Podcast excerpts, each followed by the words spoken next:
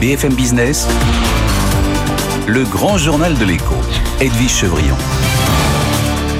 Notre invité est quelqu'un qui parle peu. C'est même la première fois qu'il vient ici à BFM Business. Il est pourtant au cœur de tout ce qui est, de tous ces problèmes d'approvisionnement que rencontrent euh, nos économies et les industries euh, françaises. Christophe Poisson, bonsoir. Bonsoir.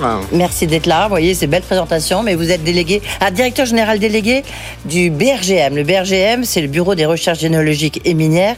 C'est vous qui, quelque part, euh, bah, dites au gouvernement, enfin à l'État, voilà, quels sont les minerais stratégiques, euh, où sont les problèmes, problèmes d'approvisionnement, et puis quelles solutions on peut avoir. En deux mots, le BRGM, c'est quoi? Donc le BRGM, hein, c'est effectivement un établissement public d'à peu près un millier de salariés euh, qui joue le rôle de service géologique national. Donc on capitalise l'ensemble de la connaissance de notre sous-sol et on éclaire euh, à la fois les pouvoirs publics et également euh, nos acteurs industriels sur les enjeux autour des ressources en eau, autour des risques naturels, autour de la transition énergétique dans le sous-sol et, j'y arrive, autour des ressources minérales, qui est évidemment un de nos sujets phares, surtout dans la période actuelle où ça a repris une importance majeure. Oui, et une importance majeure, oui, c'est remis au... C'est redevenu sur le devant oui, sur le devant de la scène. Euh, j'ai juste ben, une question. Vous n'aviez pas anticipé, évidemment, ce, qui, se passe en ce moment? Alors si c'est euh, anticiper euh, une épidémie de Covid ou anticiper une guerre en Ukraine, non, ça on n'en l'avait pas anticipé. Mais les conséquences? Maintenant, ce que la dépendance, l'absence de souveraineté économique notamment de la France. Alors c'est un, un, sujet qui euh, faut bien se rendre compte a pris une acuité forte euh, dans ces dernières années pour euh, parce qu'on a à la fois des évolutions on va dire au long cours tendancielles qui sont liées à l'augmentation de la population, à la croissance économique, mais c'est pas ça qui est finalement à créer les perturbations. C'est petit 1 la transition énergétique et ça c'est un sujet qui est relativement nouveau qui nous amène à faire appel à des technologies qui demandent beaucoup plus de ressources minérales et puis c'est également et on l'oublie trop la transition numérique. On est tous des grands utilisateurs de ces objets connectés. Et on croit que c'est virtuel, mais c'est un monde qui est très physique et qui a besoin de beaucoup de ressources minérales. Oui, euh, oui, oui. C'est presque encore pire que ce qui se passe en ce moment à cause des conséquences de la crise de l'Ukraine. Parce qu'en plus, ça veut dire qu'il faut traiter le minerai d'une manière très pure. On, va revenir là-dessus. Qu'est-ce qui manque aujourd'hui? Où sont les gros problèmes d'approvisionnement euh, pour vous, Christophe Poinceau? Alors, je ne vais pas vous donner une réponse, euh, je vais vous décevoir, je ne vais pas vous redonner une réponse simple à votre question. C'est-à-dire que quand on regarde aujourd'hui l'ensemble des besoins de toutes nos grandes filières industrielles euh, qui font la, force du pays, euh, on s'aperçoit qu'on a à peu près une cinquantaine à une soixantaine d'éléments chimiques qui sont stratégiques, c'est-à-dire sur lesquels on a vraiment des besoins importants pour notre industrie. Alors tous, évidemment, ne sont pas critiques, c'est-à-dire qu'on n'a pas des problèmes d'approvisionnement sur tous. Il y en a en gros une quinzaine. Mmh. et dans cette quinzaine, on va trouver des éléments euh, on va dire qu'on connaît de longue date parce qu'ils ont déjà porté la, révolution industrielle. Je pense au cuivre, par exemple, mhm. euh, qui, euh, qui est lié à l'utilisation de l'électricité. On va retrouver aussi des éléments nouveaux parce qu'ils sont liés justement à notre transition énergétique et notamment les, éléments dont on a besoin dans nos batteries. Donc vous avez sûrement entendu parler du lithium, du nickel, du cobalt. Ça, c'est des éléments sur lesquels il n'y avait pas un tel besoin ces derniers temps, mais maintenant ça se fait vraiment prégnant et je pense qu'on y reviendra dans un instant.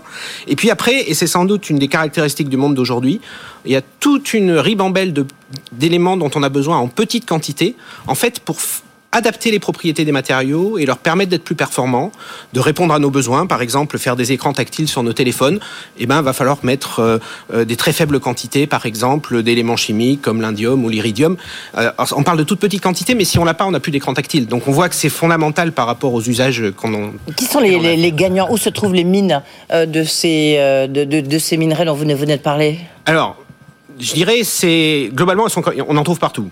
Mais euh, selon les minerais, ça va être plus ou moins réparti de manière, euh, euh, je dirais, réparti à l'échelle du globe ou pas. D'abord, il y a peut-être un point qu'il faut rappeler, c'est que tous ces éléments, ils ont été créés, en gros, quand la Terre a été créée, il y a plusieurs milliards d'années. Donc il y en a partout. Et en fait, ce qui va nous intéresser pour les utiliser, c'est les endroits où ils se sont naturellement concentrés pour que ça vaille le coup, que ça soit économiquement rentable d'aller les exploiter. Et c'est ces lieux-là qui sont pas si nombreux. Alors on a des cas, euh, je dirais, euh, euh, caricaturaux. Par exemple, je vous parlais du cobalt. Aujourd'hui, 70% du cobalt mondial est en République démocratique du Congo. Hmm. Donc là, on sent bien, on a une dépendance à, cette pays, à ce pays pardon, qui est, évidemment extrêmement forte. Bon, c'est un pays avec lequel on a des bonnes relations, mais on sent bien voilà, qu'il y a une dépendance forte. Parce qu'il y a une diplomatie derrière. Enfin, Évidemment, il y a des liens avec la diplomatie qui, sont, qui sont forts. À l'inverse, il y a d'autres éléments qu'on va trouver de manière beaucoup plus, euh, je dirais, euh, dispersée à l'échelle du globe. Le lithium, par exemple. Mais par exemple, le lithium, il est intéressant, c'est-à-dire que jusqu'à maintenant, on s'en servait très peu pour des peinture, des choses comme ça, mais en tout cas pas du tout sur nos objets technologiques. Et l'apparition des besoins en lithium finalement sur les batteries, c'est lié à l'émergence de nos objets connectés, de la, des véhicules électriques, des batteries, etc. Et les besoins en lithium, ils explosent aujourd'hui. On estime que en 2040, ce qui n'est jamais que dans 20 ans, il en faudra 40 fois plus que ce qu'on utilise aujourd'hui. Donc je ne sais pas si vous voyez la, la marche qu'il va falloir franchir. Et donc effectivement, il faut qu'on aille chercher des nouvelles ressources, il faut qu'on les mette en exploitation. Et alors où? Et alors, bah, ça peut être. Euh, alors aujourd'hui, les grands pays sur le lithium, si on continue sur sur cet élément, c'est essentiellement l'Australie, l'Afrique du Sud, euh, par exemple, euh, l'Amérique du Sud, pardon. Euh, maintenant, le lithium, on en a dans nos pays. On en a en Europe au sens large, on en a en France. Donc euh, effectivement. Ah oui, on en a où en France? Alors on en trouve, euh, on a deux grands types de gisements en France. On a du lithium qu'on trouve dans des roches euh, solides, dures, un peu comme ce qu'on voit dans, dans, la photo derrière vous. Euh, donc là, il va falloir creuser, casser la roche, etc. Et puis, et c'est assez intéressant, on en trouve aussi dans des nappes phréatiques profondes, ce qu'on appelle des saumures, souvent qui sont géothermales, où là, on a du lithium qui est dilué dans l'eau, et donc si on pompe cette eau et qu'on extrait le lithium, on peut aussi s'approvisionner de cette manière-là, et sans doute de manière d'ailleurs beaucoup plus facile à mettre en œuvre que quand il faut creuser une mine. Oui, mais euh, Christophe Poisson, on voit bien, c'est que le BRGM, euh, avant vous gériez beaucoup de mines, maintenant il n'y en a plus de mines. Euh, il y a quasiment plus de mines. En France, il y a combien de mines? Alors, D'abord, on a eu une histoire minière, vous parliez du BRGM, mmh. elle est arrêtée de longue date, hein. il y a eu un, souhait de l'État que nous ne soyons plus opérateurs industriels. Mmh. Donc aujourd'hui, on est bien un établissement de recherche et d'expertise. Quand bien même on redémarrerait une activité minière en France, on n'a pas vocation à s'y impliquer. Euh, après, euh, effectivement, aujourd'hui, euh, on n'a plus de, de, réelles mines, de, je dirais, conséquentes qui sont en exploitation en France. Hein, elles ouais. ont toutes fermé. Après, il faut bien comprendre pourquoi elles ont fermé. Elles n'ont pas fermé parce qu'il n'y a plus de ressources. Elles non. ont fermé parce qu'à un moment donné, souvent. il y avait sûrement une question politique. Il y avait aussi une question économique c'est-à-dire que ça c'était beaucoup moins onéreux d'aller exploiter ces matériaux dans des pays à bas coût. Il y avait sûrement une question réglementaire aussi, parce qu'on sait qu'il y a un certain nombre de pays qui ont des mines sans faire trop attention à, à l'impact environnemental, et donc tout ça a conduit cette activité à partir. Mais on voit que ce faisant, on a créé une dépendance aujourd'hui oui. qui est énorme et qui remet en cause notre souveraineté. Oui. Donc, euh, qu'il est un, extrêmement important de se réapproprier. Mais est-ce qu'on on pourrait réouvrir des mines? Vous pensez que politiquement c'est gérable? Alors, deux, deux peut-être deux éléments d'éclairage là-dessus. Mm. La mine d'aujourd'hui ou la mine de demain, mm. ça n'a rien à voir avec la mine de Zola. Mm.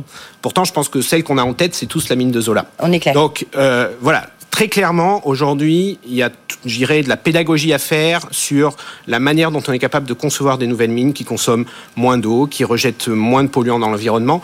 Et de ce point de vue-là, euh, je pense qu'on a beaucoup de choses à prendre de nos amis scandinaves, hein, qui, eux, ont continué à avoir une activité minière. Et on sait tous qu'ils sont particulièrement sensibles aux questions environnementales. Oui, bien sûr. Je fais un tout petit, tout petit détour. Gaz de schiste, euh, on en a en France alors, pas possible, on, on a décrété qu'on ne pouvait pas en faire pour des raisons écologiques, mais là on voit bien que ça pourrait être, je sais pas, ça pourrait être utile, non? Alors, deux points. D'abord un, pré un, préambule pour dire que en tant que BRGM, on n'est pas en charge des ressources énergétiques. Oui. Okay, il y a d'autres établissements il pour ça. Il est voilà. fait. Oui. Maintenant, euh, je dirais effectivement, oui, je vous confirme que dans notre sous-sol en France, on a euh, vraisemblablement euh, du gaz de schiste qui est présent. Après, euh, l'exploiter, euh, et ça a été, ça a été montré, c'est des techniques qui sont à la fois complexes et à la fois qui créent des perturbations environnementales. Et puis surtout, et c'est un point extrêmement important, n'oublions pas que c'est quoi le défi qu'on veut relever et qui nous oblige à consommer plus de ressources minérales, c'est de réduire nos émissions de gaz à effet de serre. Ouais. Si on consomme du gaz, c'est pas tout à fait le chemin qu'on prend. Donc, un, euh, si on regarde devant maintenant, Christophe Poinceau, euh, cette crise que l'on traverse actuellement, ça va durer combien de temps? Ah, je crains que ça soit un changement d'époque. D'accord. Si, si, vous me permettez le résumé, le, le résumé forcément un peu caricatural, on est en train de passer du siècle qui vient de s'écouler, où on dépendait essentiellement euh, du charbon, du pétrole et du gaz, des énergies fossiles, au siècle qui vient, où je pense que ce sont les, les ressources minérales qui vont être au cœur de nos développements économiques, avec euh, évidemment derrière tous les enjeux de dépendance, de géopolitique, de diplomatie, voire de crise, et on, on en voit aujourd'hui euh, euh, clairement sur la scène internationale. D'accord. Nous, on n'a pas de ressources minérales, ou si on en a, on peut pas le faire pour des raisons, euh, euh, voilà, de, de, Non, de transition je, écologique. je reviens parce que vous m'aviez Oui, interrompu. oui. Je suis pas sûr qu'on peut pas le faire. Ce qui est sûr, c'est qu'on a laissé ces activités partir. Donc aujourd'hui, on a le sentiment finalement que voilà, on peut avoir un mode de vie très connecté, très moderne, sans quelque part que c'est ça nécessite d'activités minières ou d'activités industrielles. Ce qui est faux en fait, c'est juste parce qu'on les a transférés loin des yeux. Et je pense qu'on a une vraie question éthique et politique euh, à, se poser hein, à l'échelle du pays, euh, qui est de savoir finalement est-ce qu'on n'a pas, nous, vocation quelque part à relocaliser pour les éléments évidemment pour lesquels on a des ressources, mais cette activité sur notre territoire, de manière à montrer qu'on sait la conduire de façon responsable, en respectant l'environnement, en respectant les populations locales, euh, plutôt que de laisser ça se développer dans des pays qui vont le faire dans des conditions euh, nettement moins euh, précautionneuses. Ouais. Là où je vous rejoins, c'est que ça va pas se faire en cinq minutes Non, et que ça va nécessiter un travail de pédagogie, de communication et d'implication des populations locales qui sera extrêmement important. Et donc ça va, euh, ça va conduire à une nouvelle diplomatie. Alors effectivement, lors qu'on passe de ressources minérales, parce que les, les, les- les- les pays euh, pétroliers, ça on connaît bien, euh, mais là, la donne, elle change complètement. On est tout à fait d'accord. Elle change complètement parce que c'est plus les mêmes pays. Euh, donc il faut Bah oui. ça va changer effectivement notre diplomatie, nos intérêts à l'échelle. euh, ou, on va s'intéresser au beaucoup Chili, plus à l'Afrique euh, globalement, soyons voilà, clairs. oui. Ça c'est un premier point. l'Afrique, Ouais, est effectivement une zone une zone d'intérêt. Après, effectivement, ce qui est important, c'est de bien prendre conscience que même si on développe potentiellement des activités euh, extractives en France, même si on développe le recyclage, parce qu'on en reparlera, mais c'est aussi un axe fondamental dans tous les cas, ça répondra pas à l'intégralité de nos besoins. Ouais. Donc on aura besoin de faire appel à des ressources, on va dire à l'étranger, à des importations, sur lesquelles il va falloir que, à la fois, on ait une diplomatie euh, solide et à la fois qu'on fasse vérifie que ces importations respectent les règles environnementales et sociétales qu'on veut nous-mêmes mettre en place. Ouais, on va parler de recyclage, il nous reste 30 secondes. Donc vous voyez, c'est c'est l'importance du recyclage. Euh, c'est quoi les chiffres clés? Alors le recyclage, écoute, euh, c'est fondamental. C'est le moyen de relocaliser des activités industrielles en France avec des savoir-faire qu'on maîtrise. Mais il faut quand même être euh, ça pourra couvrir, on va dire, entre 40 et 60 des, des besoins. On va, s'il faut retenir des ordres de grandeur, ça sera jamais 100 Pourquoi? Parce qu'on a des besoins qui augmentent. Quand vous recyclez aujourd'hui, vous recyclez un produit qui a été fabriqué il y a 20 ou 30 ans, et forcément, il, est- il avait une quantité de métal beaucoup plus faible. Ouais, d'accord. Mais en même temps, c'est peut-être en tous les cas. Mais c'est indispensable. L'économie Ouais. circulaire est fondamentale sur ces sujets. Ouais, il faut absolument. vraiment pour la souveraineté, la souveraineté de, de la Tout France. fait.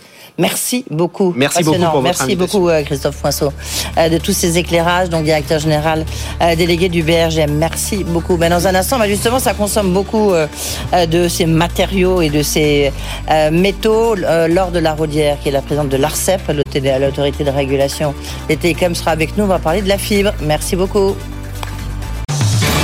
BFM Business, le grand journal de l'écho, l'alerte Le Chypre.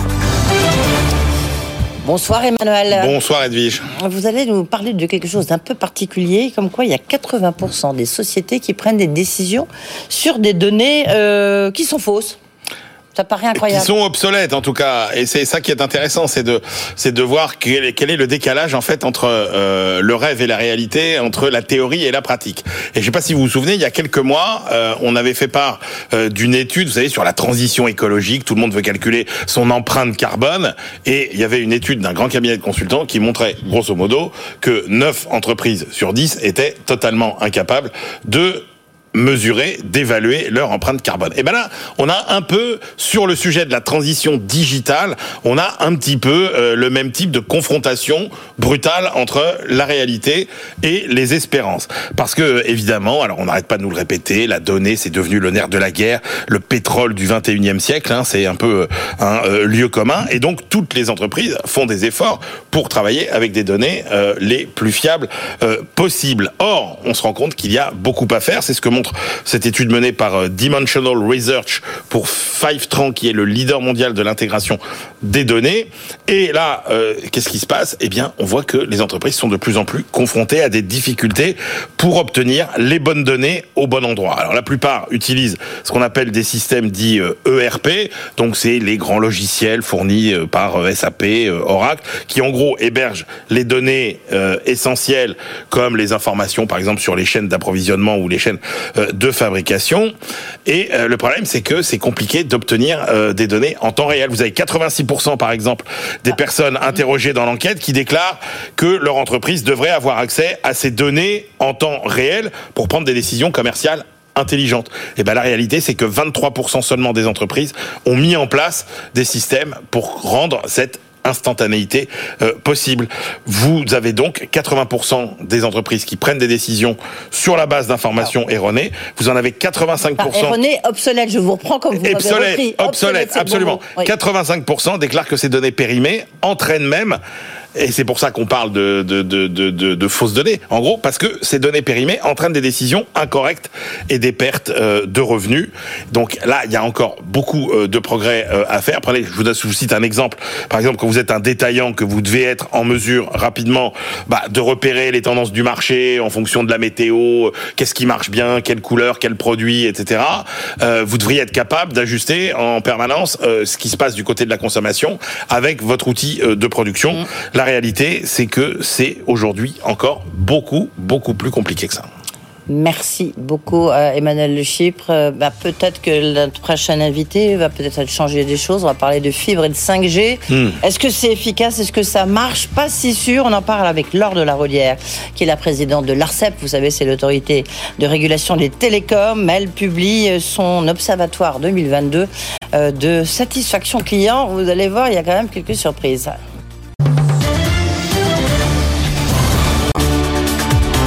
BFM Business, le grand journal de l'écho, Edwige Chevrillon.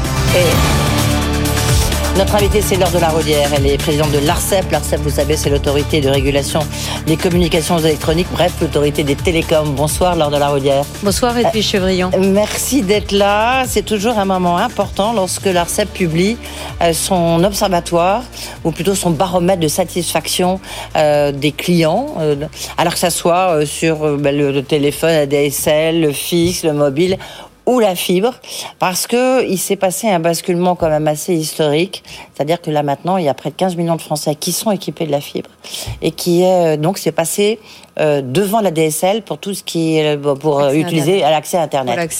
C'est ce qui vous frappe le, plus ou, ou est-ce que vous avez le sentiment qu'il y a quand même encore beaucoup d'autres problèmes?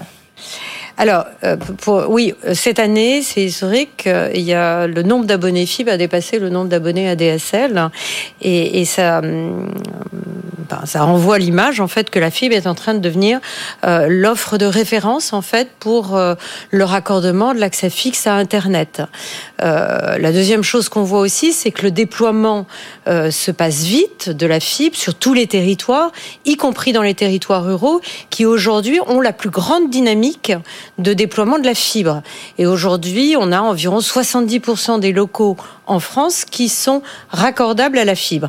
Mais, mais, on, constate aussi euh, un, problème de, qualité de service de la fibre, ce qui fait que dans les enquêtes de satisfaction de clients, dans le sondage qu'on fait, ou alors dans l'analyse des, signalements que nous avons sur la plateforme J'alerte l'ARCEP, euh, nous avons une majorité de gens qui euh, disent bah non, la qualité est pas là. Euh, et nous ne sommes pas satisfaits de la qualité, notamment sur les réseaux fixes. Oui. Alors, juste une, précision 70% donc de la France équipée des locaux, mais combien dans les territoires euh, et même dans les campagnes? Vous voyez, parce que alors j'imagine que dans, à Paris ou dans les grandes villes de France, bah ça doit être très, très équipé, peut-être un tout petit peu moins sur le plateau des Mille Vaches. Oui, mais dans, dans, les territoires maintenant, on est à près de, de la moitié hein, des locaux qui sont raccordables à la fibre. Et il y a des départements ruraux sur la zone d'initiative publique où c'est la collectivité ainsi que l'État qui finance euh, le déploiement de la fibre avec des, des, des initiatives aussi d'opérateurs privés. Mais sur ces zones-là, il y en a qui sont à 100% aujourd'hui, quelquefois plus en avance que euh, dans certaines villes. Mm. Je pense par exemple au département du Rhône, au département de la Corrèze, au département de, de ceux-ci, sur la zone rurale, euh, ont une couverture à 100%. Donc vraiment, aujourd'hui, euh, la fibre est en train de devenir le raccordement de référence en France. Et deuxièmement, le déploiement se passe très vite. Maintenant, j'ai quand même du mal, à cause de ces problèmes de qualité de service, de dire que c'est une réussite. Parce qu'il y a des, citoyens qui sont confrontés ah quotidiennement à des difficultés. Oui. Donc, euh, bien sûr, bien sûr l'ARCEP est très préoccupée. C'est une de nos préoccupations majeures aujourd'hui c'est une ressort dans, le, dans, votre baromètre de satisfaction. C'est une de nos priorités d'action euh, majeures et on travaille avec les opérateurs sur ce sujet-là très régulièrement. Nous avons un groupe de travail qui réunit l'ensemble des opérateurs toutes les six semaines sur les sujets de la qualité de l'exploitation et des raccordements et on, établit avec eux un plan d'action pour pouvoir euh, bah, enfin, trouver des solutions aux problèmes de qualité de service. par exemple, euh, en, novembre, on leur a demandé de limiter le nombre de sous-traitance. Aujourd'hui, certains ah opérateurs ont 6 ou 7 rangs de sous-traitance, ce qui fait qu'ils contrôlent plus l'exécution des travaux.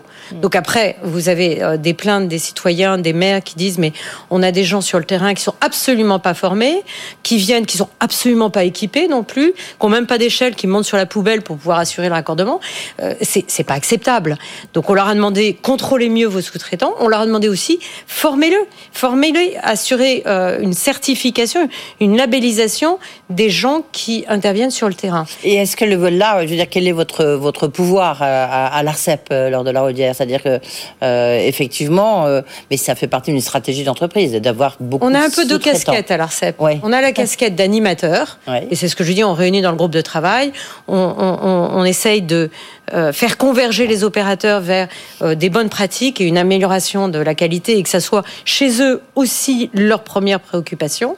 Donc ça, c'est le rôle euh, euh, d'animateur, et on a toute une série de, plans d'action avec eux qu'on suit euh, mois par mois sur ce sujet-là. Et deuxièmement, on a aussi un, un- une casquette de gendarme. Euh, le casquette de gendarme, c'est euh, des indicateurs de qualité de service qu'on recueille tous les mois auprès des opérateurs. Et avec ça, on a vu par exemple que certains réseaux ont beaucoup plus d'incidents que d'autres, jusqu'à cinq fois plus. Et donc là, bah, on ouvre des enquêtes administratives euh, sur ces réseaux pour euh, voir ce qu'il y a et s'il n'y a pas par hasard des problèmes de mauvaise construction du réseau, de malfaçon du réseau, et, et dans ce cas-là, on sanctionnera les opérateurs Ouais. naturellement. Le, mal, le malfaçon du réseau, ça veut dire quoi? Parce que le réseau, à qui il appartient le réseau En fait, le, le réseau de la fibre?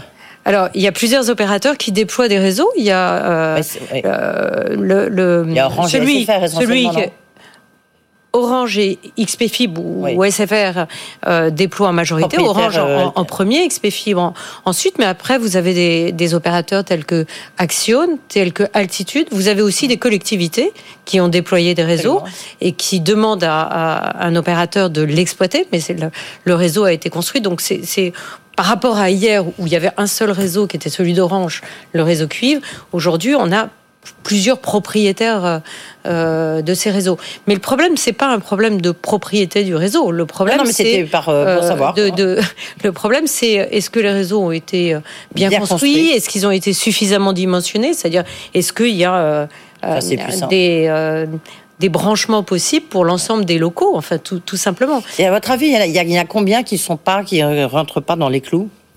Euh, aujo- Aujourd'hui, on a euh, vu que quelques euh, réseaux, notamment en euh, dans l'Essonne, euh, en Seine-et-Marne, euh, dans le Val-de-Marne, dans le Val d'Oise, mais aussi du côté de Lyon, euh, sont, euh, ont, ont des, des niveaux de- de- d'incidence supérieurs aux autres. Ouais. Euh, on a ouvert euh, une enquête à l'encontre d'XP Fibre en novembre dernier. On est en train d'instruire euh, l'enquête, mais on a, c'est pas le seul opérateur. On est en train aussi de constater euh, des difficultés sur euh, d'autres opérateurs, notamment sur les réseaux qui sont des réseaux ex-tutor, ex-covage et qui ont été rachetés par Altitude. Et, et, euh, nous travaillons bien sûr avec ces opérateurs pour qu'il y ait une amélioration de la situation et rapidement.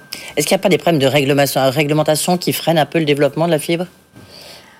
Je crois pas. Non? Objectivement, je crois pas. Je, non, euh, la réglementation a été mise en, en- en place il y a de, de longue date. En revanche, ce qui est, peut générer ces problèmes de qualité de service, c'est qu'il y a maintenant beaucoup d'intervenants sur le réseau. Avant, vous aviez un seul intervenant sur le réseau, donc c'était plus simple. Aujourd'hui, il y a beaucoup plus d'intervenants sur le réseau. D'abord, il y a les quatre euh, opérateurs qui commercialisent les offres, donc euh, Orange, Bouygues, SFR et Free qui interviennent sur leur réseau et ils ont de multiples sous-traitants et vous avez aussi d'autres acteurs qui construisent les réseaux. Ça crée plus de nécessité de mieux se coordonner et je pense que cette coordination initiale entre les opérateurs n'a pas été suffisamment pris en compte au début. Donc les difficultés qu'on a, elles sont de, de différentes elles sont de plusieurs ordres, mais je dirais qu'il y a quand même des, des, des processus industriels qui n'ont pas suffisamment été documentés au départ par l'ensemble des opérateurs. Et donc l'ensemble des opérateurs sont responsables de cette situation. Et après, vous avez aussi une autre difficulté que rencontrent les opérateurs, qui est le fait que ça va très vite le déploiement, le fait qu'on raccorde beaucoup le, et le fait qu'ils recrutent euh, Est-ce qu'on va pas trop massivement vite, justement? sans sans assurer la bonne formation aux gens et le bon contrôle aux gens qui interviennent sur le réseau. Ah oui, ouais, comme ça vous répondez à ma question. Tiens, une petite, petite question, enfin, énorme question annexe. Euh, Est-ce que les, les, les, les GAFAM, ils doivent, ils doivent payer, en fait euh, faites, référence, faites référence aux annonces de Thierry Breton de, Absolument. Euh, de oui, la oui, mais semaine. c'est un long, un long combat aussi que menaient les, les opérateurs télécoms. Et, et, ça fait écho, ça fait écho en fait à, à, à la demande des, des, des, quatre plus grands opérateurs européens réunis auprès de la Commission européenne en disant nous on investit ah oui. euh, massivement sur le réseau pour déployer la fibre, déployer la 4G, déployer la 5G, et, vous et euh, les GAFAM n'investissent pas. Oui. Alors c'est pas vrai que les GAFAM n'investissent pas. Hein, mais indépendamment de ça, moi, il y a très longtemps, en 2010, j'avais demandé déjà à la Commission européenne, via un, un rapport parlementaire que j'avais fait avec euh, la députée Corinne Nerel, l'étude du fait qu'on pouvait finalement demander euh, le financement sur les deux parties du réseau. C'est mmh. un, un, marché biface. Et je voulais qu'il y ait une étude de la Commission européenne pour voir s'il y avait un intérêt à cette démarche ou non. Euh, L'important pour moi, c'est que euh, si cette démarche doit être faite de faire payer les GAFAM, il faut que ça se fasse dans le cadre du règlement de l'Internet ouvert. C'est possible, à mon avis. Il faut regarder quels sont les impacts et les effets de bord à cette mesure, mais de toute façon, il faut protéger le règlement de l'Internet ouvert, qui est euh, facteur de développement de l'innovation et facteur de liberté d'expression. Mais, mais, de toute manière, c'est au niveau européen qu'une telle décision peut être prise. Hein. De toute façon, au niveau européen. Ouais. Euh, tiens, sur le, le réseau de, sur la DSL, euh, sur le réseau cuivre, pardon. Est-ce que, euh, est-ce que vous êtes pour le Orange demande bah, d'augmenter un peu les prix euh, parce que c'est lui qui, qui gère le, le réseau euh, du cuivre qui doit disparaître justement. Est-ce que vous êtes favorable ou pas? Alors, nous avons lancé une consultation sur le tarif de la boucle locale cuivre que, euh, que, les différents opérateurs commerciaux euh, achètent à Orange, donc le tarif du dégroupage. Ouais. Euh, nous avons lancé une consultation parce que nous avions pris l'engagement dans le cadre de l'analyse de marché de 2020 que nous faisions que si Orange nous présentait un, un, un plan de fermeture du réseau cuivre concret et ambitieux, alors nous euh, proposions en fait une évolution du tarif de dégroupage. Nous sommes en train de recueillir les réponses à la consultation publique, que ce soit sur le plan de fermeture du réseau cuivre par Orange 2030, hein, ou le tarif du dégroupage. Oui. Et donc pour l'instant, je n'ai pas la réponse à votre question. D'accord. Nous n'avons pas encore débattu pas euh, si de la décision. Nous n'avons ouais. nous n'avons pas pris de décision au sein du collège de l'Arcep et les décisions de l'Arcep sont des décisions collégiales. Et c'est quand la date vous avez dit? De, de, euh, de, cette décision Oh, ça va être d'ici l'été, au courant de ouais, l'été. Ouais. Vous, vous, êtes, euh, vous, vous, êtes pour la. Ce sont aussi des décisions qu'on doit notifier auprès de la Commission européenne et qui doivent être agréées au, par la Commission européenne. Donc ça prend un certain temps, c'est-à-dire euh, si jamais ça devait avoir lieu, ça s'appliquerait pas à l'été, ça serait beaucoup plus tard. D'accord. Vous êtes pour la consolidation, vous, des opérateurs télécoms, il y a un changement de gouvernance chez, euh, chez, chez Orange, on voit que ça bouge. Vous, vous y êtes favorable? Ça, ça repart un tout petit peu ce C'est un peu ce, serpent, serpent de mer. mer. Ouais. Euh, J'ai jamais réfléchi de savoir si j'étais favorable ou défavorable parce que c'est un tel serpent de mer que je veux dire que voilà, euh, si ça, si ce, cette éventualité va jusqu'au bout, je pense que j'aurai à m'exprimer en France sur euh, est-ce que j'y suis favorable ou pas? Mais pour ça, oui, en revanche, je trouve intéressant quand même. Discussion. Je trouve intéressant que nos opérateurs français euh, investissent euh, massivement dans des opérateurs dans les autres pays européens. Et en fait, qu'il puisse y avoir une consolidation, non pas forcément en France, avec une ah, réduction du nombre d'opérateurs en France, ce qui serait pas forcément euh, génial d'un point de vue concurrentiel, mais plutôt au niveau européen par une consolidation transfrontière. Est-ce que vous avez réfléchi à votre réponse si jamais on vous propose d'être euh, ministre du numérique euh, Parce non, que votre nom pas... circule, ça fait, vous me dire, il y a beaucoup de noms qui circulent, mais c'est vrai que votre non, mais nom. Attendez, euh, objectivement, Edwige Chevrillon, je crois depuis bon. 2010, mon nom circule sur ce poste à chaque remaniement. D'accord. Donc, donc, maintenant, maintenant je... vous y croyez plus et vous êtes non, à mais c'est même pas voilà. ça. Je suis à l'Arcep, je suis bien à l'Arcep, je suis, je suis contente de donner toute mon énergie sur ce poste. Et, et donc euh, voilà, non, j'y ai vraiment pas pensé. Ouais, et puis en plus, c'est quand même un, justement une tour de contrôle très importante. Merci beaucoup, Laure de la Rodière, d'avoir été avec nous. Donc Merci la présidente de l'Arcep, vous avez euh, compris dans un instant le journal de Stéphanie Colo, après le patron de Toyota France.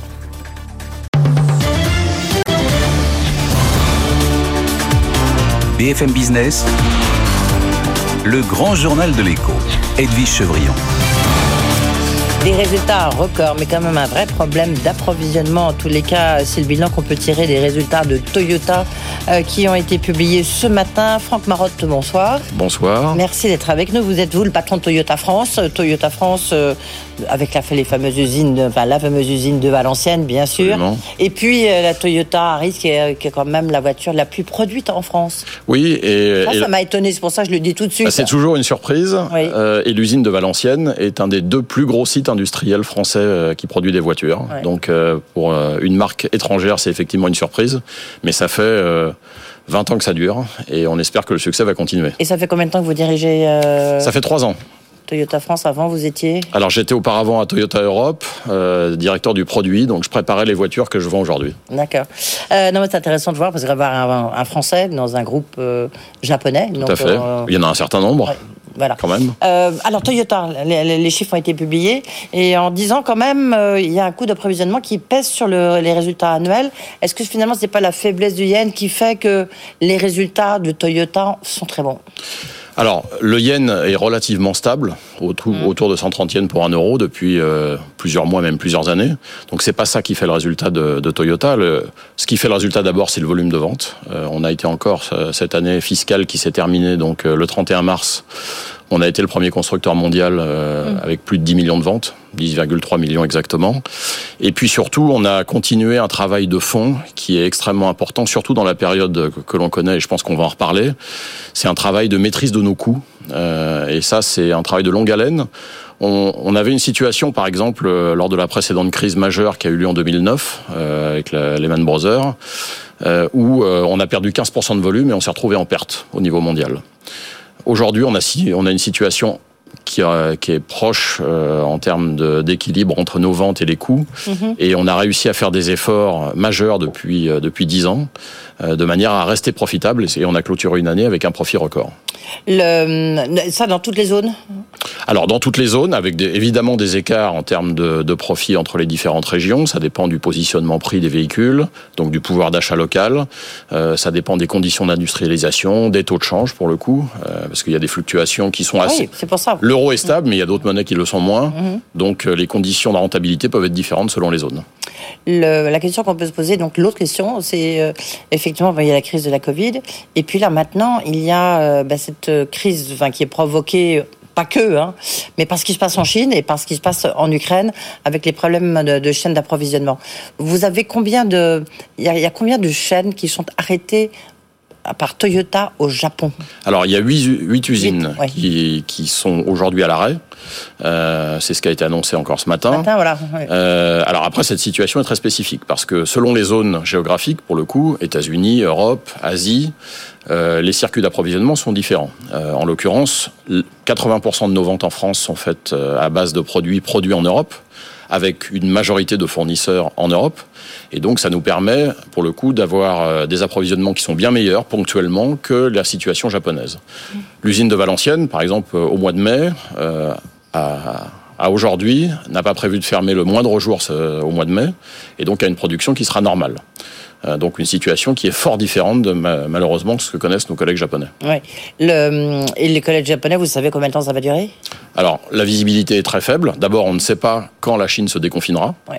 Euh, et ça, c'est la grosse interrogation. Il semblerait que Pékin même rentre dans un confinement dur tel que Shanghai l'a connu depuis euh, trois semaines, je crois.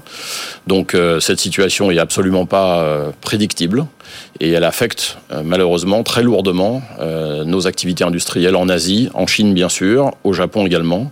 Et ça, c'est un vrai problème, euh, en tout cas pour la période qui, les semaines qui viennent. Mais vous dites que pour, pour vous, France, Toyota France, ça n'affecte pas, en tous les cas, la production de, de, à Valenciennes Alors, ça l'a affecté au premier trimestre, Oui. où on avait en moyenne trois jours chômés à peu près par mois. Euh, au mois de mai, les dernières informations que l'on peut avoir en fonction des approvisionnements que l'on a, sachant que la visibilité est très courte. hein. D'habitude, euh, en particulier chez Toyota, on aime avoir une, pla- une planification à long terme. Là, on est dans une situation où on a une visibilité à deux semaines. Donc, euh, ce que je vous dis aujourd'hui pourrait être différent dans 15 jours.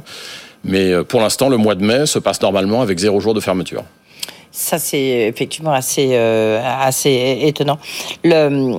Pour To- Toyota, Toyota, il y a combien de production le, le nombre de voitures électriques s'élève à combien en pourcentage Alors, La, la presse, les voitures électriques à batterie, euh, Ouais. Toyota va lancer son premier modèle à la fin de l'année. Ah, Lexus- pensais, pardon, oui. Lexus a lancé son premier modèle il y a un an. Mhm, Donc la, production et, les- et donc la vente est très marginale.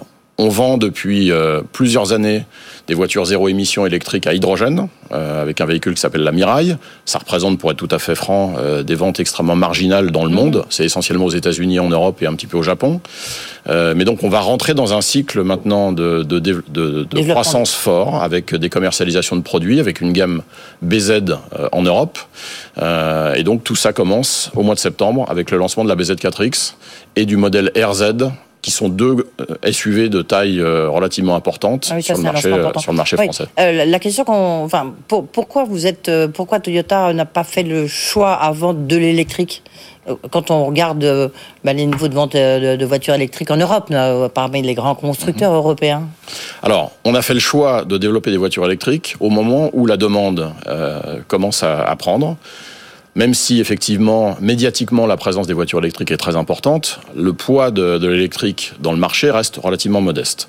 Bon, néanmoins, explosé, maintenant là. il y a une accélération. Oui, mais alors l'explosion, évidemment, quand on part de presque Ouais, zéro, oui, enfin. l'explosion est forcément forte. Maintenant, la croissance est avérée, c'est pour ça que nous y venons.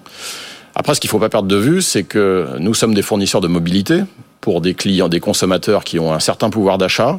Et donc, nous avons fait le choix toujours très pragmatique d'arriver avec des offres qui combinent à la fois la décarbonation, et c'est le cas de l'hybride depuis 20 ans, qui permet globalement d'économiser à peu près 20% de CO2 par rapport à un modèle thermique, mais également un équilibre par rapport au pouvoir d'achat des consommateurs.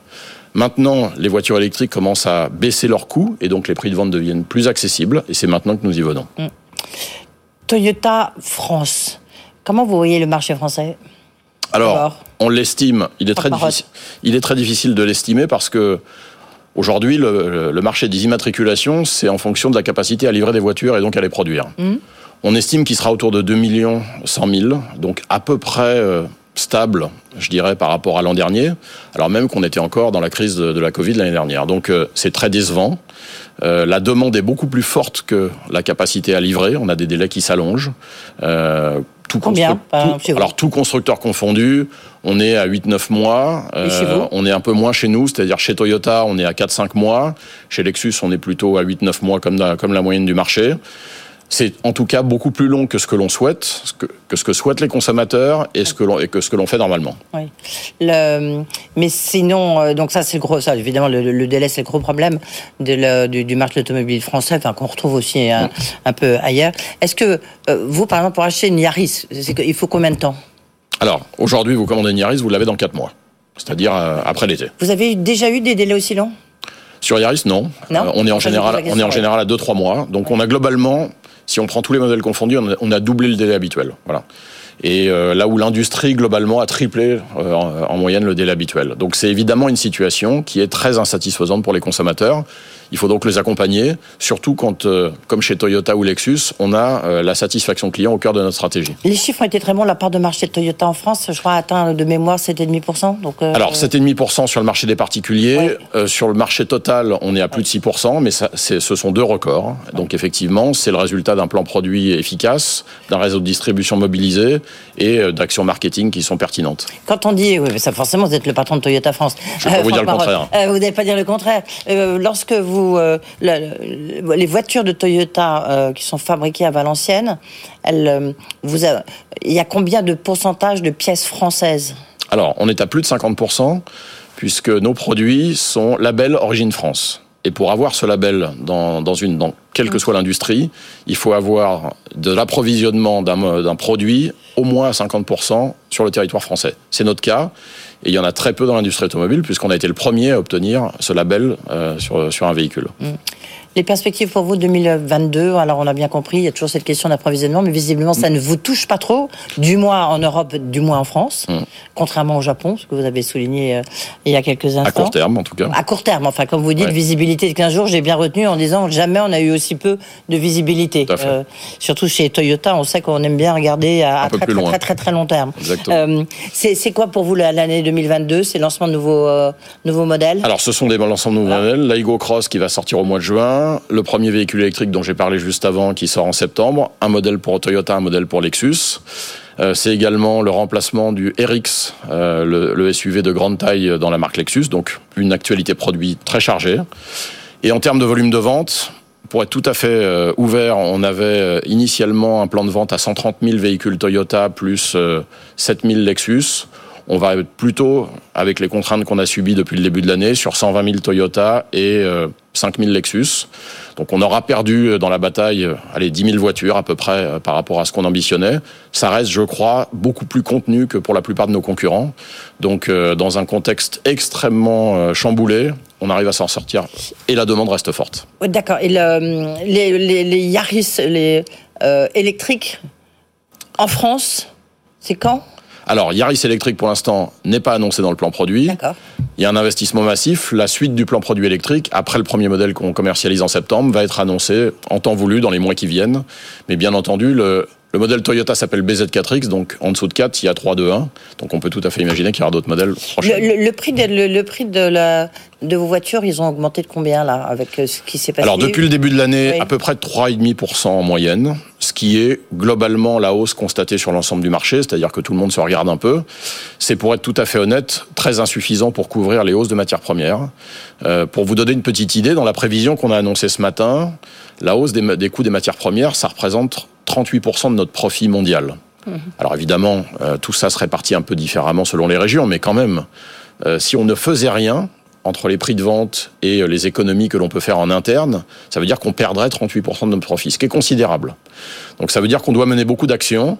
Mais concernant la hausse des prix, il faut toujours le faire avec beaucoup de prudence parce qu'au bout, il y a des consommateurs dont le pouvoir d'achat reste contraint eux aussi. Oui, et puis en amont, il y a des, il y a des salariés. Donc, euh, est-ce qu'on peut avoir des, des restructurations?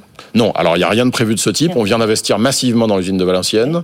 On a des équipes commerciales qui sont bien dimensionnées pour euh, remplir nos objectifs. Donc ça n'est pas du tout à l'ordre du jour. Par contre, ce qui est à l'ordre du jour, c'est une attention permanente dans l'efficience de nos dépenses et, euh, et bien entendu euh, un travail constant également de la direction des achats de Toyota pour contenir les hausses de matières premières et trouver les meilleures solutions d'approvisionnement. On parle toujours, c'est toujours l'exemple chaque fois qu'on dit mais non, on peut pas faire de l'industrie, l'industrie automobile en France. On vous cite, on cite Toyota France avec cette fameuse usine euh, à Valenciennes. Donc vous avez le droit systématiquement à la question, mais est-ce que vous pensez qu'en fait les constructeurs français ils pourraient réinstaller des usines en France? Ou maintenant c'est trop tard? Alors, il y a manifestement une volonté des pouvoirs publics de réindustrialiser la France. Non, mais ça, oui, ça, on il y a, a eu une baisse des impôts de production, comme oui. on les appelle, euh, sur, sous le premier quinquennat.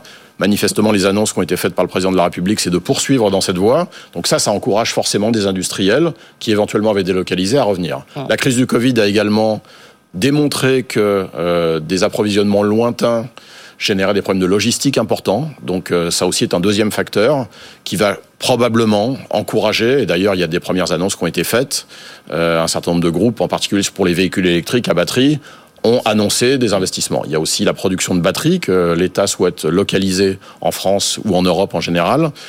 Donc il va manifestement y avoir un, un, phénomène de réindustrialisation, de réinvestissement, ce qui est forcément bénéfique pour tous parce que nous dépendons aussi de fournisseurs qui eux-mêmes vivent mieux et, et, peuvent baisser leurs coûts lorsque l'assiette de clients sur le territoire français est plus grande. Ouais, mais la question du coût du travail, c'est plus, c'est pour vous, c'est pas un problème, c'est un faux problème. Mais la question du coût du travail, elle est aussi, euh, elle est aussi à mesurer parce que nos consommateurs sont aussi des gens qui travaillent. Ouais. Donc euh, le plus ils ont de pouvoir d'achat, le plus ils nous achètent de voitures. Donc euh, on a aussi intérêt à ce que globalement les, on soit dans un cycle vertueux économiquement avec des employés qui sont des consommateurs, qui dépensent plus et donc qui ont des revenus suffisants. On peut rêver d'une nouvelle usine un jour ou pas en France euh, de Toyota? Bon bah écoutez, on peut, on peut rêver de on tout. Peut rêver. Ce qui est sûr, c'est que plus on aura de succès sur le territoire, plus on aura de clients, plus on aura de capacité à investir. Merci beaucoup, merci d'avoir été avec merci nous, surtout aujourd'hui, Franck Marotte, donc le patron de Toyota France. Dans un instant, c'est Denis Ferrand, qui est directeur général de Rexecode. Vous savez, Rexecode et BPI, ils ont sorti ce baromètre euh, trimestriel qu'on attend. C'est un peu la première fois depuis le déclenchement de la guerre. Vous pouvez voir mesurer l'impact sur le moral des patrons. Il y en a une sur deux quand même d'entreprises qui dit, euh, attention, euh, ça va forcément gréver nos résultats. À tout de suite.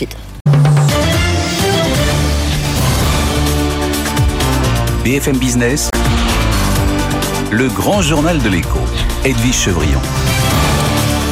Grand journal de l'écho avec Denis Ferrand, directeur général de Rexecode. Bonsoir euh, Denis. Bonsoir Edwige. Euh, Merci d'être là. Euh, Vous avez publié ce matin votre baromètre. On en parle depuis ce matin aussi sur BFM Business, bien sûr. Baromètre BPI, le Lab, Rexecode. Très intéressant parce qu'en fait, c'est un peu le premier baromètre qui mesure bah, les conséquences de cette guerre en, Ukraine sur le, le moral des troupes, comme, on dit, des troupes entrepreneuriales. De, de, de- Peut-être deux questions avant quand même sur le chiffre de l'inflation. Vous l'avez vu aux États-Unis, 8,3%. Tout le monde dit c'est c'est formidable parce qu'on espérait. euh, bon, C'était 8,5 avant au mois d'avril. Ouais. Là, c'est euh, 8,3. Euh, et en même temps, donc, petit ralentissement. Comment est-ce que vous voyez ça? Le pic est atteint? Euh, peut-être, peut-être. En tout cas, euh, bon, un point, ça fait jamais une tendance, hein, donc euh, il faut faire très attention. Mais peut-être qu'effectivement, on est, euh, on est sur un plafond, mais 8%. Euh, C'est encore un hein. niveau et surtout bah, 8%, ça vous dit que vous avez toujours des taux réels qui sont euh, extrêmement négatifs. Donc euh, on est encore dans un moment où ça n'évacue pas du tout les conséquences de cette inflation, puisque c'est pas tant l'inflation en soi qui Mm. importe que les conséquences qui en, en résultent, c'est les conséquences en termes de salaire, les conséquences en termes d'évolution de taux d'intérêt. Et donc on a encore plutôt devant nous du taux d'intérêt à la hausse, parce que même si l'inflation venait à être capée, eh bien euh, on est toujours en taux réel très très négatif. Je- Vous, vous êtes réputé pour être un excellent économiste, euh, Denis Ferrand, Rexecode, un, un excellent bureau euh, d'analyse économique. Euh, quand même une question, vous vous êtes complètement planté sur l'inflation, parce qu'on nous expliquait euh, à longueur de plateau que l'inflation n'était que conjoncturelle. Vous me direz, Christine Lagarde a dit un peu aussi la même chose, mais bon, euh, que conjoncturelle, en fait c'est structurel. Oui. Mais effectivement, je, je me souviens qu'on avait eu cette discussion. Jean-Marc Vittori était sur ce plateau, nous étions ensemble. Exactement. Et euh, c'était le moment où on parlait de la bosse. Et toute la question était de savoir jusqu'où allait monter la bosse de l'inflation. Et surtout, qu'est-ce qui la provoquait? Et en fait, on voit bien qu'il y a eu tout un ensemble de mécanismes qui se sont ajoutés, des mécanismes qui sont de nature géopolitique, des mécanismes qui sont de nature sanitaire également, avec les fermetures notamment en Chine, qui ont rajouté qui ont augmenté l'espace de contrainte. L'espace de contrainte en termes d'approvisionnement notamment. Et c'est ça qui fait euh, que la bosse d'inflation est devenue plus qu'une bosse, une vraie colline, avant d'être une Bah, c'est un plateau surtout, c'est un plateau. Alors maintenant, on est, on est installé, euh, on est Mais installé sur un plateau. structurel, est-ce que vous employez ce mot-là ou pas Alors, ce qui fera qu'elle, ce qui fera qu'elle devient structurelle, c'est, on le sait, la boucle prix-salaire, on en a déjà parlé à satiété. Et puis, c'est aussi des déterminants qu'il faut apprécier. Des déterminants euh, qui vont tenir à la transition énergétique, des déterminants qui tiennent aussi à l'évolution de la démographie de la population, à l'évolution de l'équilibre du marché du travail d'une manière générale. Et on a des déterminants structurels. La transition énergétique, vous aviez un très bon, euh, un très bon discours qui avait été tenu par Isabelle Schnabel, euh, la membre du directoire de la BCE, qui évoquait récemment cette, euh, ce concept de greenflation, enfin l'inflation liée à la transition énergétique. Elle dit, bah, en 2040, la transition énergétique ne sera plus un facteur d'inflation. Oui, mais en 2040 et donc, il y a tout le chemin à accomplir jusqu'à 2040 avec une transition énergétique qui a un déplacement des conditions de production vers des, euh, un coût de production plus élevé. Et donc, c'est un facteur donc, qui, est, ouais. qui, est, qui, est être de l'inflation structurellement plus forte. Et en, France, euh, en France, est-ce que ben, on, a bien, on voit bien que les, les chiffres, le bouclier énergétique a quand même limité les dégâts. Euh, prix alimentaire, c'est une hausse de 4,3%, ça pourrait être plus. Mais voilà, là encore, euh, comment est-ce que vous voyez les perspectives d'inflation française C'est vrai qu'on est sur une inflation qui est euh, relativement artificielle euh, en France, en France Oui. et en zone euro, parce que vous l'avez rappelé, un bouclier tarifaire, le, le- le cap qui a été mis sur le prix du gaz, sur le prix de l'électricité. Donc oui, ça, ça vous change le, le paysage en termes d'inflation. Euh, maintenant, toute la question, c'est de savoir comment on sort de ces boucliers. C'est ça qui va faire la grande différence. En fait, pour moi, le, le point critique, ça va être le 1er août. Pourquoi le 1er août? Parce que euh, les, les 18 centimes sur euh, oui. l'essence, euh, normalement, doit s'arrêter au 31 juillet. Et le 1er août, c'est au 1er août que l'on devrait avoir le nouveau tarif réglementé de l'électricité. Le tarif de l'électricité, il est révisé deux fois dans l'année, en février et en août. Et donc, au 1er août, on saura de combien on relèvera le tarif de l'électricité. En février, on aurait dû le relever de 40% si on avait appliqué strictement la mesure euh, que, que l'on devait, qui, qui est en vigueur pour euh, augmenter le tarif régulé. De fait, on l'a augmenté de 4%. C'est sûr qu'il faut mieux prendre ses vacances au mois de juillet qu'au mois d'août. Hein. Voilà. en tous les cas. Euh, donc, vous voyez ça durer en France. Alors, cela dit, on a vécu, enfin, pas, pas, pas nous, mais euh, pas vous, mais l'inflation pendant longtemps, c'était existait en France. Ça, ça avait des côtés positifs. Vous parlez d'inflation salaire, oui, bah, c'est pas si négatif que ça, quoi. Oui, oui, c'était c'était inexistant. Après, on sait qu'il faut une petite dose d'inflation estimée à 2% parce que ça permet un peu de, de fluidifier la, la situation euh, sur le marché du travail. Ça permet d'envoyer un signal euh, un signal prix. Euh, là, on est en train de passer quand on parle d'inflation structurelle, attention, ça ne veut pas dire qu'on retrouve des rythmes d'inflation tels que ceux que l'on avait dans les années 70 avec du, du 10% euh, Mmh. pendant plusieurs années successivement. Non, mais un régime d'inflation qui est plutôt du 3, 4% peut-être pendant plusieurs années parce qu'il nous faut aujourd'hui financer des transitions qui sont devant nous et qui vont être coûteuses. Alors, la hausse des taux de la Banque Centrale Européenne, vous pariez sur quand? Alors euh, là encore, c'est euh, c'est tout un pari. Bon, là, euh, on voit bien qu'il y a un discours qui commence à converger euh, vers vers juillet, il me semble. En tout cas, c'est.